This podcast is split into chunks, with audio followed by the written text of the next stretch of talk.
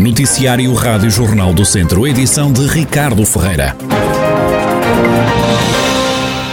Contra a falta de investimento municipal na freguesia, circulou em Orgens Viseu um abaixo assinado que foi subscrito por cerca de 70 pessoas. A petição, que se assume como um voto de protesto, foi levada esta manhã à reunião da Assembleia Municipal pelo Presidente da Junta, Mauro Esteves, que lamentou a ausência de obras públicas em Orgens o ano passado mas também em 2021. O voto de protesto consubstancia-se no facto de, em 2020, ter-se verificado a inexistência de investimento na freguesia de Orgens, quer no âmbito de contratos-programa ou execução de obras por parte do município de Viseu.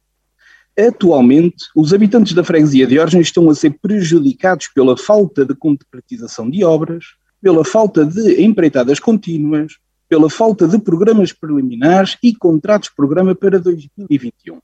Já não estamos só a falar em 2020, mas também em 2021, comparativamente com o investimento que decorre noutras freguesias. Esta realidade tem uma grave implicação na vida cotidiana das pessoas, o autarca deu como exemplo a falta de água e de saneamento. Na resposta, a presidente da Câmara, Conceição Azevedo, recusou a ideia de falta de investimento na freguesia e devolveu as críticas ao presidente da Junta, Mauro Esteves. O senhor Presidente chamou assim todas as competências e, e, não quis as coisas de uma forma faseada. E depois o resultado é um bocadinho este, quer dizer, quando o trabalho não é um trabalho, eh, não nos empenhamos eh, eh, com mais, com mais determinação e força, por vezes isto acontece. Já lhes sugeri, inclusivamente, que marcasse a reunião com o Sr. Vereador das Freguesias, mas, pelo que percebo, portanto, prefere vir aqui fazer, portanto, este um bocadinho mais de, de política e se as coisas não, não funcionam, eu vou-lhe sugerir, se assim pretender, que marque uma reunião comigo, e eu, com todo o gosto, o receberei e iremos analisar estas questões. Ainda na Assembleia Municipal de Viseu, esta manhã, Filomena Pires, da CDU, deu voz às queixas dos comerciantes do Centro Histórico que criticam os constantes cortes das ruas que, disse, originam elevadas quebras de faturação. A deputada reclamou ajudas para os empresários e lembrou as promessas por cumprir por parte do Executivo Municipal. Nomeadamente no que diz respeito eh, à instalação, ao acesso ao gás natural, à instalação um multibanco, queixam-se de que na Rua do Comércio não há pleno acesso ao serviço de fibra óptica porque a rede subterrânea não permite a disponibilização desse serviço. Eu gostaria de perguntar à senhora Presidente e, enfim, ao Executivo para quando se prevê a concretização destas promessas feitas, uma vez que decorreu um ano e não há qualquer justificação nem qualquer notícia para que efetivamente isto não seja concretizado. A Presidente da Câmara garantiu que a proteção e a revitalização do Centro Histórico foi e continua a ser uma prioridade do Executivo, mas acrescentou que as obras trazem sempre inconvenientes. Quanto às promessas, Conceição Azevedo lembrou os apoios dados aos comerciantes e referiu-se em concreto à questão do multibanco. O próprio apoio que se deu ao comércio e todo o programa eh, de, de, de, de apoio e de, incentivo eh, que, que, o município de Viseu promoveu, eh, contemplou naturalmente e com particular atenção também a zona histórica. Eu, relativamente à questão do multibanco, colocou-me aí a questão do multibanco, este processo já passou por mim há algum tempo, mas por aquilo que eu percebi também está em fase de execução. A Assembleia Municipal de Viseu aprovou também esta segunda-feira, por proposta do Bloco de Esquerda, uma moção a saudar o Dia do Orgulho LGBTI e que solicita à Câmara que declare Viseu como uma zona de liberdade para a comunidade gay. Foi também aprovado um voto de pesar pela morte do capitão de Abril, Arnaldo Costeira. Há menos dois doentes internados no Hospital de Viseu com Covid-19. No fim de semana, os médicos deram alta a dois utentes. Na unidade hospitalar encontram-se agora três pessoas, duas em enfermaria e uma nos cuidados intensivos. Das últimas horas vem a notícia de mais quatro casos de infecção em São Pedro do Sul. No total, e desde março do ano passado, já foram contabilizados na região 29.324 infectados, 659 vítimas mortais e pelo menos 26.789 recuperados. A Câmara de Tondela cancelou e reajustou eventos devido ao aumento de casos de Covid-19 no Conselho. A autarquia suspendeu suspendeu a iniciativa que marcava o encerramento do ano letivo para as crianças do quarto ano e que contaria com a presença de cerca de 400 a 500 pessoas. Decidiu ainda afastar o público do Festival Urbano, evento que passa a ser transmitido nas redes sociais. O vereador da Cultura no município, Miguel Torres, fala numa medida preventiva. A Autoridade Local de Saúde fez um parecer sobre os eventos que o município se propunha organizar.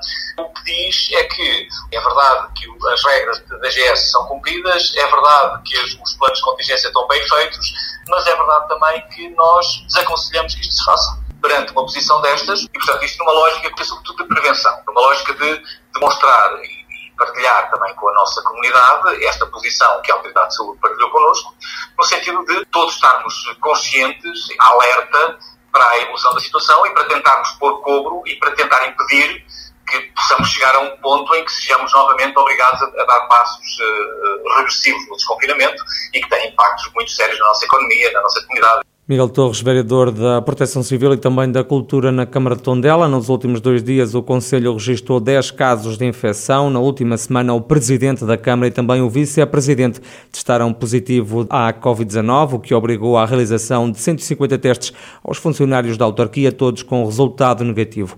Ainda em Tondela, a CERT anunciou o cancelamento da edição deste ano do Tom de Festa. O Festival de Músicas do Mundo, que ia começar na sexta-feira, foi remarcado para o próximo ano.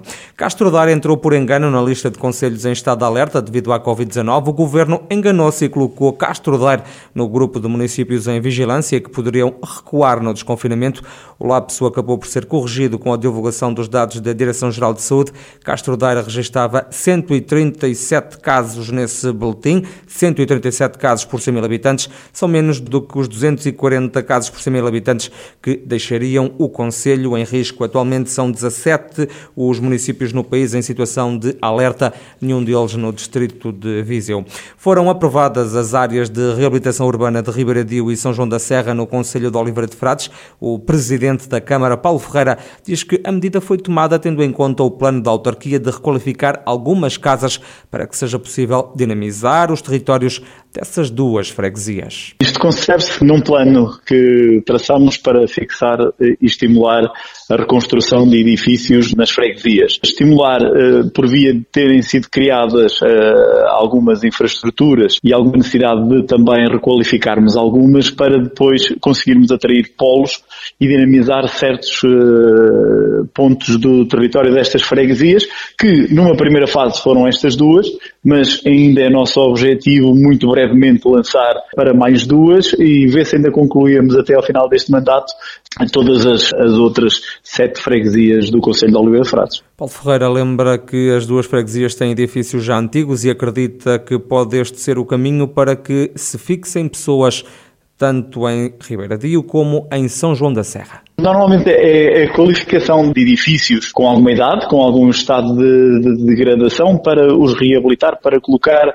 e disponibilidade. Sabemos que associado depois de colocarmos um produto como o turismo em execução, hoje criar aqui condições para que venham agentes uh, ter connosco para requalificar principalmente estes edifícios antigos e devolutos que temos nos nossos territórios para que as pessoas também se possam vir a fixar aqui em Oliveira de Frades, nas freguesias. Paulo Ferreira, o presidente da Câmara de Oliveira de Frades, aqui a explicar a aprovação das áreas de reabilitação urbana de Ribeiradio e também de São João da Serra. É a resposta às queixas dos patrões que alertavam para a falta de mão de obra para trabalhar em hotéis e restaurantes. Afonso Figueiredo, do Sindicato de Hotelaria do Centro, garante que não há carência de pessoal. O problema são os baixos salários praticados no setor e que não são atrativos. Não há falta de mão de obra. Eh, haverá, com certeza, eh, trabalhadores com muito pouca disponibilidade e vontade de trabalhar no setor. Eh, isto porquê? Isto não é uma situação nova, é uma situação antiga que o sindicato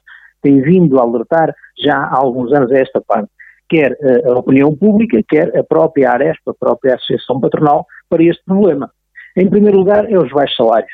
Estamos a, temos, por exemplo, agora, neste momento, estes trabalhadores não têm qualquer aumento desde 2019.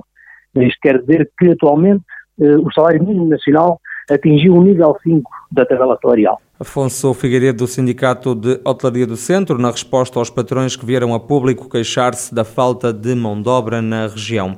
O transporte a pedido já está disponível em Mortágua. As inscrições arrancaram esta segunda-feira. O serviço vai começar a ser assegurado pelos taxistas do Conselho a partir dos próximos dias. O presidente da Câmara, Júlio Norte, justifica a criação deste transporte. Temos a rede pública de transportes, mas que eh, que é praticamente coincidente com a rede de transportes escolares, mas temos algumas povoações que eh, não são abrangidas na totalidade por este, este transporte.